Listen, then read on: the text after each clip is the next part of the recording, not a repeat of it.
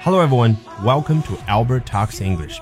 In this new edition, we're going to be talking about 杨振宁在瑞典诺贝尔奖晚宴上的致辞。在最后一段呢，要做一个小结。As I stand today and tell you about these，今天我站在这里给大家讲了这些故事。I'm heavy with an awareness of the fact that 我很 heavy，我很重吗？Heavy with something 指的是充满了什么什么东西。比如说 ，The air is heavy with moisture。这个空气当中啊，充满了湿气 （moisture）。那人 heavy with something 指的就是我现在内心啊充满了一种认识 （awareness）。什么样的认识呢？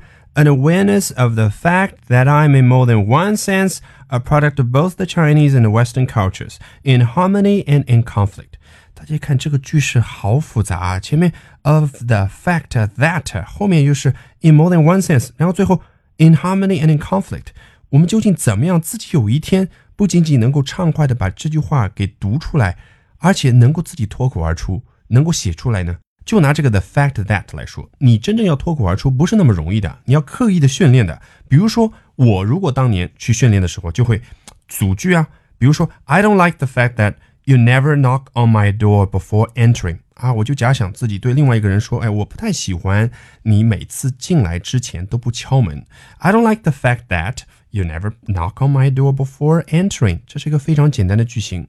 那么你逐渐的能够把这个 the fact that 说熟之后呢，又可以加进来 an awareness of the fact that 后面再加个句子。然后呢，你再训练一步之后啊，就逐渐的能够适应像杨振宁教授这样的。I'm heavy with an awareness of the fact that I am a product of both the Chinese and Western cultures。我是既有中国又有西方文化的两者相交的一个产物 product。然后呢，随着你对英语这门语言的感觉越来越好之后呢，就可以慢慢的做到像杨振宁这样的，在当中啊又穿插一些东西，in more than one sense，从不止一个意义的层面上去讲。我是 a product of both the Chinese and the Western cultures，我是西方文化和中国文化共同的一个产物 product。In harmony and in conflict，啊，这两种文化呢，有时候相互协同，有时候呢又相互冲突。你看，in harmony and in conflict，又可以补充说明一下，你语言感觉好了之后才能够做到这样。I should like to say that I am as proud of my Chinese heritage and background as I am devoted to modern science。然后对于 modern science 又进行了一个补充说明，a part of human civilization of Western origin 啊，现代科学呢，它是人类文明的一部分。但是人类文明 （human civilization） 这一部分呢，是 Western origin，起源于西方。它指的就是现代科学呢，是起源于西方。 To which，你看这个有文化的人最后一句话多么不一样啊！又加了一个定语从句，I have dedicated，也就是说，I have dedicated to modern science，我已经致力于现代科学。and I shall continue to dedicate my work.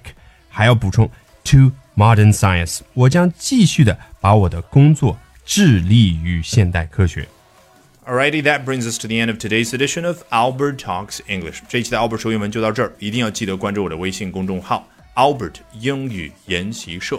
接下来周二、周三、周四连续三晚的八点钟，我将通过三场免费直播公开课的形式和大家分享我高效的英语学习方法。咱们直播间不见不散。